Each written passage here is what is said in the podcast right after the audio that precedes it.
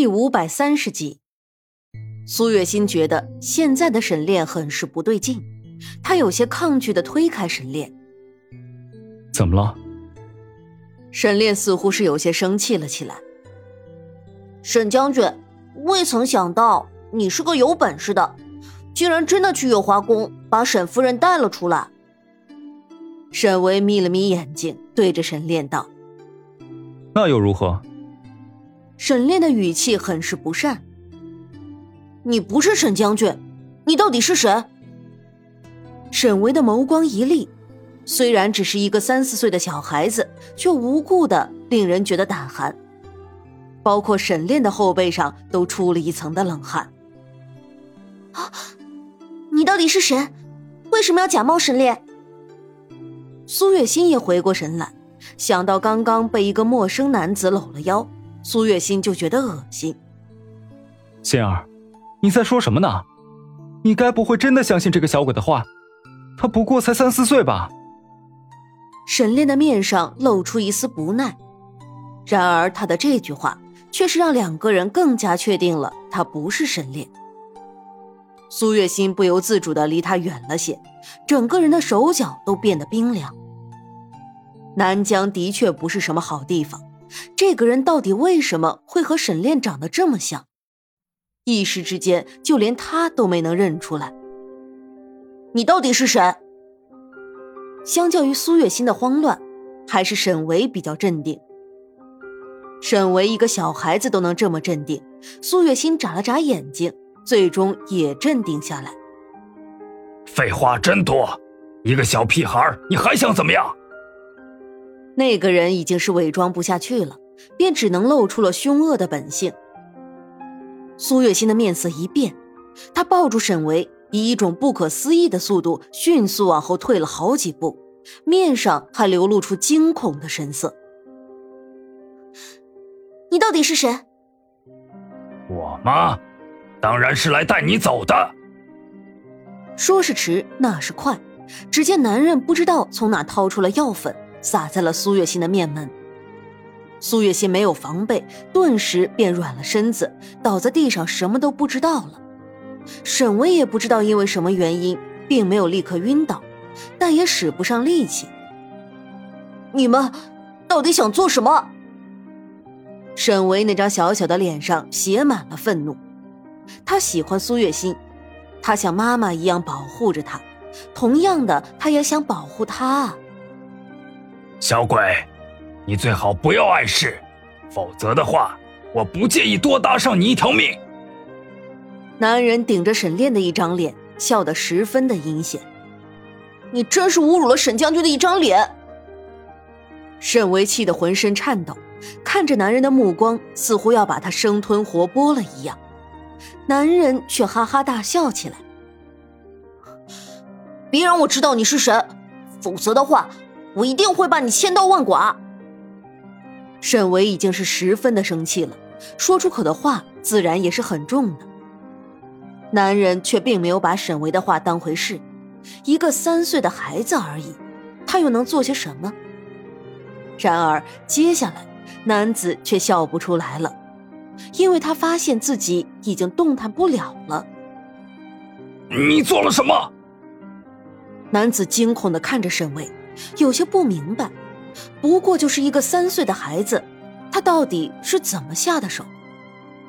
你还真把我当成一个普通的小孩子吗？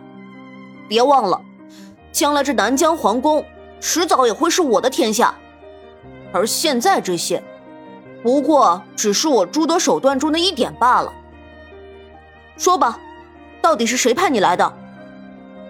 身为一个三岁的孩子，身上竟然会有一种属于上位者的力量，让所有面对他的人不由自主的就会觉得胆寒。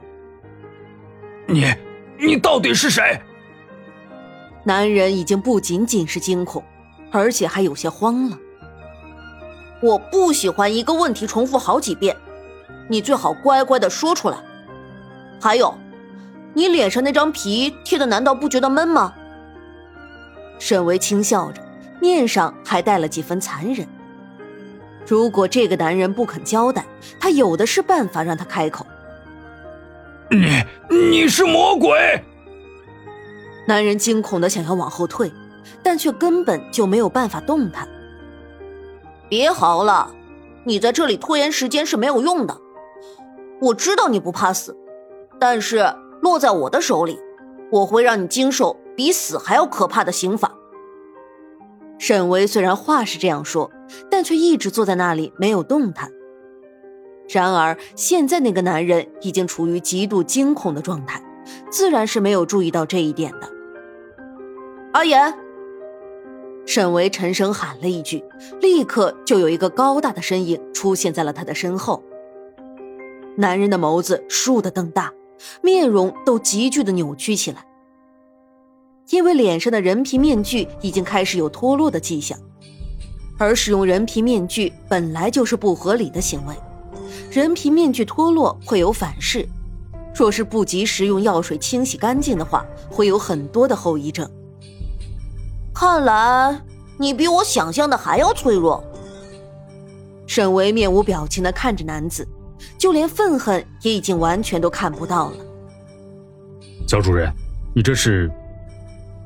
把他带下去，我想知道是谁指使他过来的。沈维人虽小，但那叫阿言的人却十分的服从他的命令。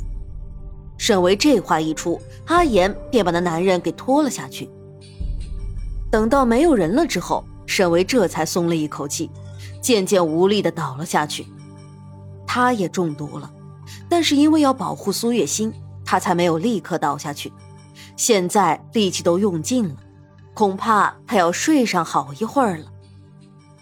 娘亲，沈巍这一声说的声音极低，渐渐的消散于这片空间之内。苏月心觉得自己睡了很长的时间，记不清睡了多久，反正就是很漫长。等他醒过来的时候，看到的就是沈炼那张在他面前放大的俊脸。他先是一喜。随后，像是想起了什么，一拳砸在了沈炼那张脸上。心儿，你这是要谋杀亲夫啊！沈炼不断的哀嚎：“你，你真是沈炼？”苏月心一脸的不敢置信：“我当然是啊，心儿，你这是怎么了？连我都不认识了吗？”沈炼顾不得自己的脸还在疼。关切地抓住了苏月心的手，苏月心这才察觉到，面前的人真的是沈炼。他一下子就委屈了起来，哇的一声哭的那叫一个惊天动地。怎么了？沈炼有些手足无措起来。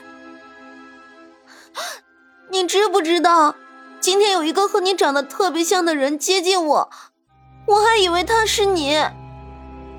苏月心委屈的不行。抽抽噎噎的道：“他碰到你了。”沈烈在听说这件事情之后，脸色就阴沉的不像话。